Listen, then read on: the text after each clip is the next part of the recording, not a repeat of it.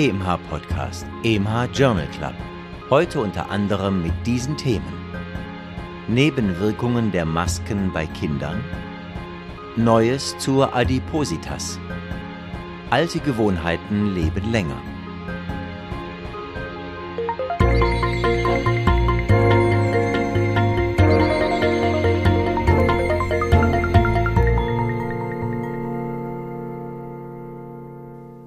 Liebe Hörerinnen, liebe Hörer, ich begrüße Sie herzlich zu einer neuen Episode des EMH Journal Club. Schön, dass Sie wieder mit dabei sind. Moderiert wird dieser Podcast von mir. Ich bin Nadja Petschinska. Geschrieben hat die Studienzusammenfassung Professor Dr. Reto Krapf, der sie hier auch gleich selbst kommentiert. Gesprochen werden die Studienfacts von Christian Heller.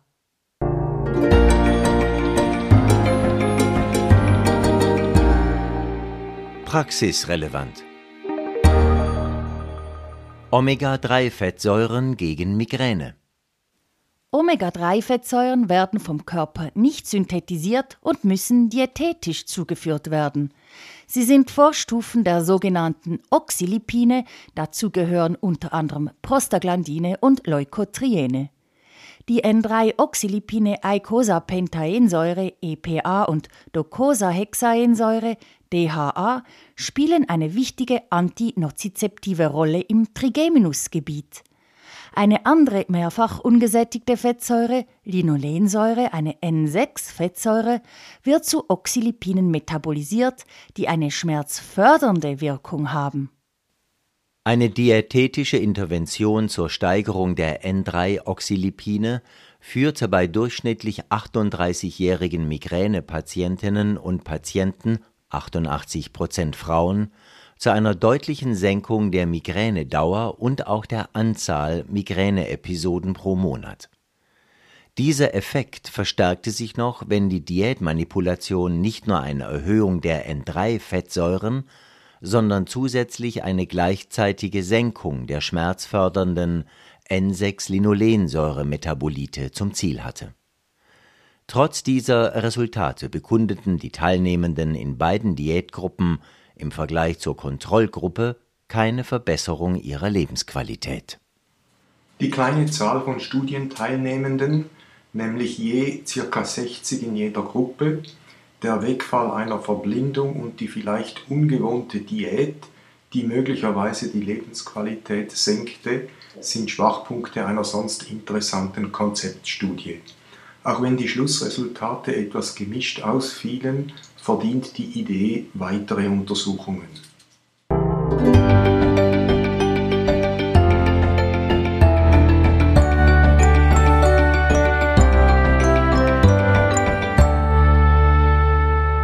Nebenwirkungen der Masken bei Kindern in einem deutschen Register werden Reizbarkeit, Müdigkeit, Kopfschmerzen und Konzentrationsstörungen als die von ihren Eltern am häufigsten beschriebenen Symptome des kindlichen Maskentragens, durchschnittlich 270 Minuten pro Tag, aufgeführt.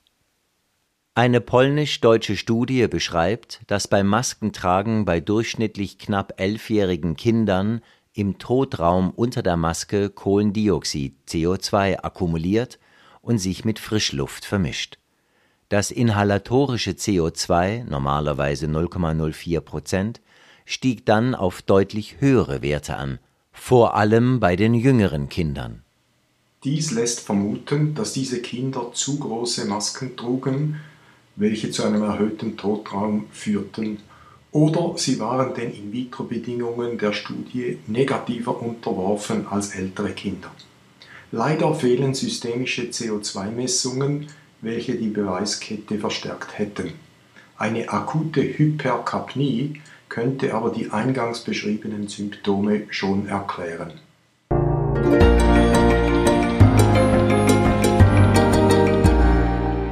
Aus Schweizer Feder Fachdiskussionen und Ausbildung am Krankenbett. Diese multizentrische Studie Medizinische Universitätskliniken Aarau, Basel, Liestal hat den traditionellen Fokus der Visite am Krankenbett, nämlich den Ausbildungswert für Studierende und Assistentinnen und Assistenten, auf die Effizienz der Oberarzt- oder Chefarztvisite und die den Patientinnen und Patienten vermittelte Information verlegt. Die Visiten mit Ausbildungsdiskussion am Bett fanden in mehr Bettzimmern statt und dauerten zwei Minuten weniger lang, zwölf Minuten pro Patient, als bei der Kombination Visite im Zimmer und Teaching draußen vor der Tür. Von beiden Patientengruppen wurde der vermittelte Informationsgehalt gleich gut beurteilt. Allerdings waren in der Gruppe mit Ausbildungsinhalten am Krankenbett signifikant mehr Patientinnen und Patienten unsicher, ob sie alles verstanden hätten. Kurz und bündig sind wir von der ausgezeichneten Ausbildungsgelegenheit am Krankenbett überzeugt. Den Autorinnen und Autoren ist aber beizupflichten, dass aufgrund ihrer Daten die Ausbildung der Visitierenden in kommunikativen Belangen verbessert werden muss. Die eingesparten zwei Minuten sollten nicht der Effizienzsteigerung geopfert werden. Zwei Minuten einfache und allgemeinverständliche Übersetzung der Inhalte als Zusammenfassung für die Patientinnen und Patienten inklusive die Möglichkeit von Rückfragen, würde wahrscheinlich schon viel bringen.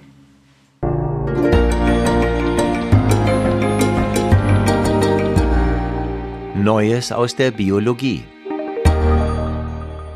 Neues zur Adipositas. Die Adipositas ist weltweit im Zunehmen begriffen und tritt familiär gehäuft auf. Eine ausgedehnte Exomsequenzierung bei fast 650.000 Individuen aus Großbritannien, USA und Mexiko identifizierte bekannte Mutanten, die zur monogenen Adipositas führen, sowie Varianten in 14 weiteren Genen mit hochsignifikanter Assoziation mit dem Body Mass Index. Eine seltene Genvariante des G-Proteinrezeptor GPR75 senkte aber das Risiko, eine Adipositas zu entwickeln, um die Hälfte. Seine Ausschaltung Knockout bei Mäusen machte diese resistent gegen eine Adipositas-Entwicklung. Eine andere Studie wählte einen peripheren Ansatz. Sie beschreibt, dass Makrophagen des Fettgewebes via den von ihnen produzierten Plättchenwachstumsfaktor PDGF die Fettspeicherung in den benachbarten Adipozyten stimulieren. Mäuse, bei denen neutralisierende Anti-PDGF-Antikörper induziert wurden, waren von einem Gewichtsanstieg unter fettreicher Fütterung geschützt. Die überschüssigen Lipide wurden in die Thermogenese, Energieverbrauch, umgeleitet. GPR 75 könnte also ein gentherapeutisches Ziel die PDGF produzierenden Makrophagen zu einem immuntherapeutischen Ziel der Adipositas werden.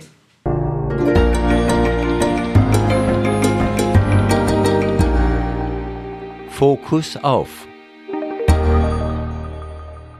Heute wollen wir den Fokus auf Clusterkopfschmerzen richten.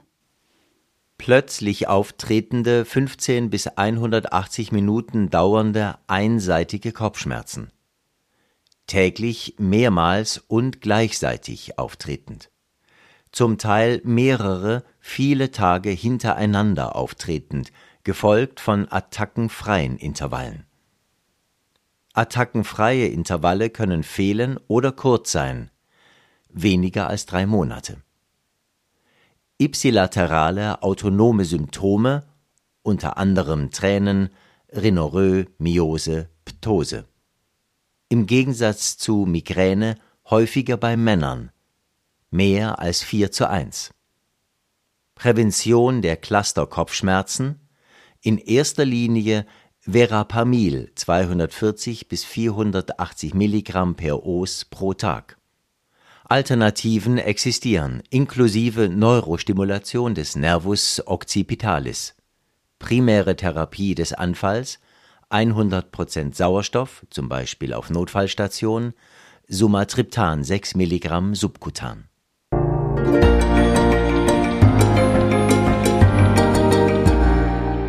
Das hat uns gefreut. Amyloidose-Therapie. Genschere als intravenöse Therapie. Wenn das Transthyretin-Eiweiß, ein thyroxinbindendes Präalbumin, nicht korrekt dreidimensional gebildet, also gefaltet wird, können sich Amyloidfibrillen bilden, sogenannte Amyloid-Transthyretin ATTR. Die Störung kann hereditär, aber häufiger auch erworben sein. Klinisch sind die wichtigsten Folgen eine prognostisch ungünstige Kardiomyopathie und periphere Polyneuropathien. Die erworbene, auch Wildtyp genannte ATTR kann man mit einem medikamentösen Stabilisator der Eiweißfaltung Tafamidis zu behandeln versuchen, die hereditäre ATTR mit Lebertransplantation oder einer Ausschaltung des Transthyretin-Gens mit Antisens-Oligonukleotiden oder interferierender RNA. Eine kleine Zahl von Patientinnen und Patienten mit hereditärer ATTR erhielten intravenöse Infusionen von sogenanntem CRISPR-Cas, auch Genschere genannt, zur Inaktivierung des Transthyretin-Gens (Targeted Knockout). Die Verträglichkeit war gut, die Transthyretin-Konzentrationen sanken bei der höheren von zwei getesteten Dosen um fast 90 Prozent. Ein Hoffnungsschimmer also für Betroffene mit dieser Amyloidose-Form.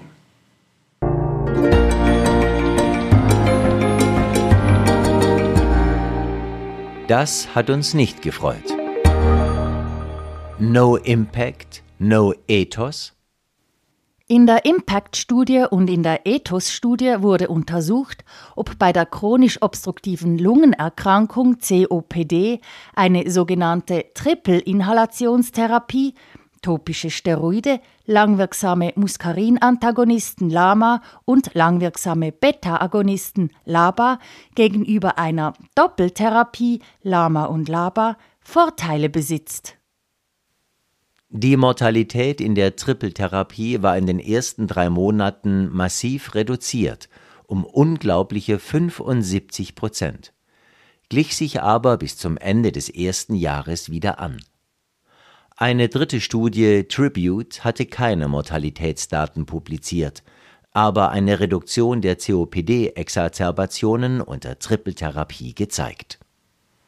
Ein gut geschriebener Diskussionsbeitrag weist darauf hin, dass bei Impact und Ethos zum einen auch Patientinnen und Patienten unter bereits bestehender Trippeltherapie randomisiert wurden, Dabei wurden die Glukokortikoide bei Randomisierung in die Doppeltherapiegruppe abgesetzt.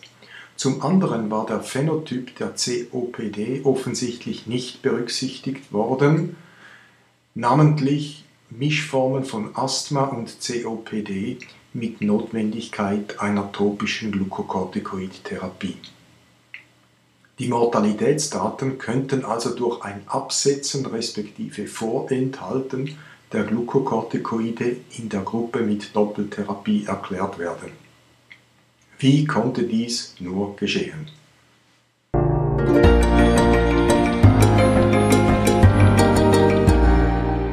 Auch noch aufgefallen. Osteoporose als Risikofaktor für kardiovaskuläre Erkrankungen. Sicher haben Sie schon oft konventionelle Thoraxröntgenbilder mit Zeichen der Osteoporose, Stichwort Wirbelkörperfrakturen und gleichzeitig vermehrten Verkalkungen in Gefäßen oder der Aortenklappe gesehen. Hängen die beiden Phänomene ursächlich zusammen? Eine koreanische Studie bei Frauen findet, dass eine Osteoporose als ein unabhängiger zusätzlicher Risikofaktor für das Erleiden späterer kardiovaskulärer Erkrankungen mehr als neun Jahre Beobachtung gesehen werden muss.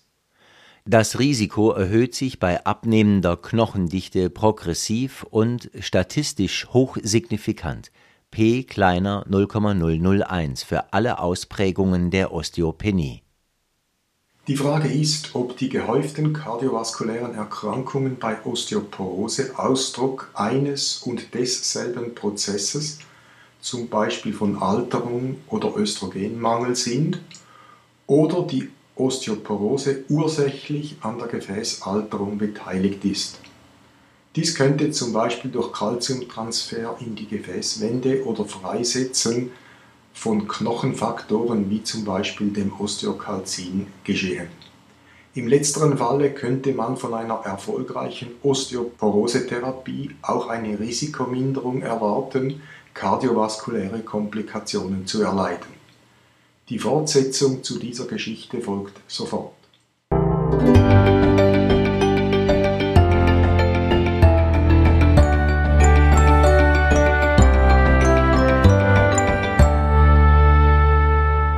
Verkalkende Aortenstenose, fehlender Effekt von Osteoporosetherapien.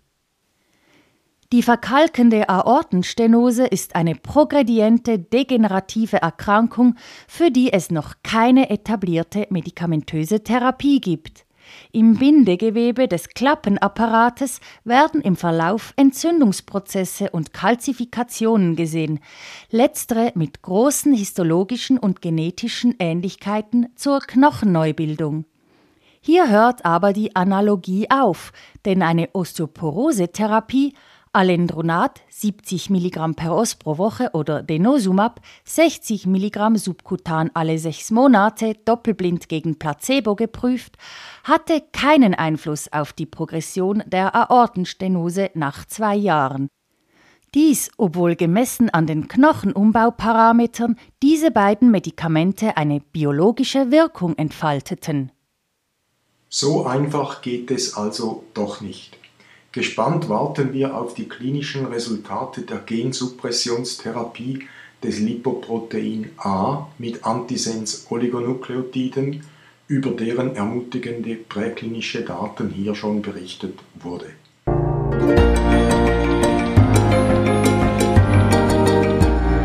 Nicht ganz ernst gemeint. Alte Gewohnheiten leben länger. Seit 1999 wird längeres Fasten vor operativen Eingriffen gemäß Richtlinien weniger restriktiv gehandhabt. Sechsstündige präoperative Karenz für feste Nahrung, zwei Stunden für Flüssigkeiten. Eine holländische Studie findet eine schlechte Compliance mit dieser Regel. Die mediane Karenzdauer für feste Nahrung betrug etwa 15 Stunden, jene für klare Flüssigkeiten um die 5 Stunden. Zusammen mit der oft zu zögerlich eingeleiteten Wiederaufnahme der Ernährung blieb die Mehrzahl der Patientinnen und Patienten über 24 Stunden ohne feste Nahrung. Ob das wirklich so schlimm ist, wie die Autoren angeben, ist nicht so klar.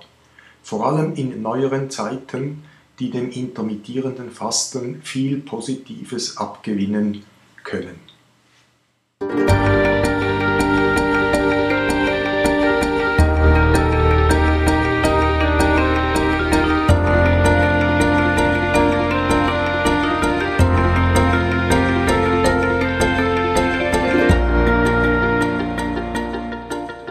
Schon sind wir wieder am Ende des aktuellen EMH Journal Club. Schön, dass Sie uns zugehört haben. Haben Sie Lob, Kritik oder Änderungsvorschläge für unseren Podcast? Dann schreiben Sie uns auf podcast.emh.ch. Wir freuen uns, von Ihnen zu hören. Wenn Ihnen unser Podcast gefällt, dann abonnieren Sie ihn, damit Sie auch sicher keine Folge verpassen. Sie finden den Podcast unter EMH Journal Club überall dort, wo es Podcasts gibt. Es würde uns auch sehr freuen, wenn Sie unseren Podcast weiterempfehlen. Die nächste Episode erscheint am 18. August. Bis dahin, machen Sie es gut.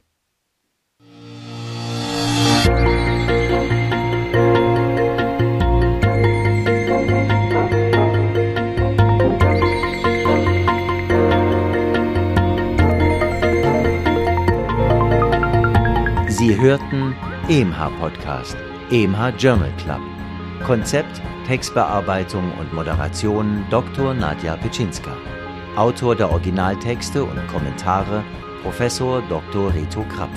Sprecher Christian Heller. Musik Martin Gantenbein. Produktion Resus Positiv GmbH. Im Auftrag von EMH, Schweizerischer Ärzteverlag.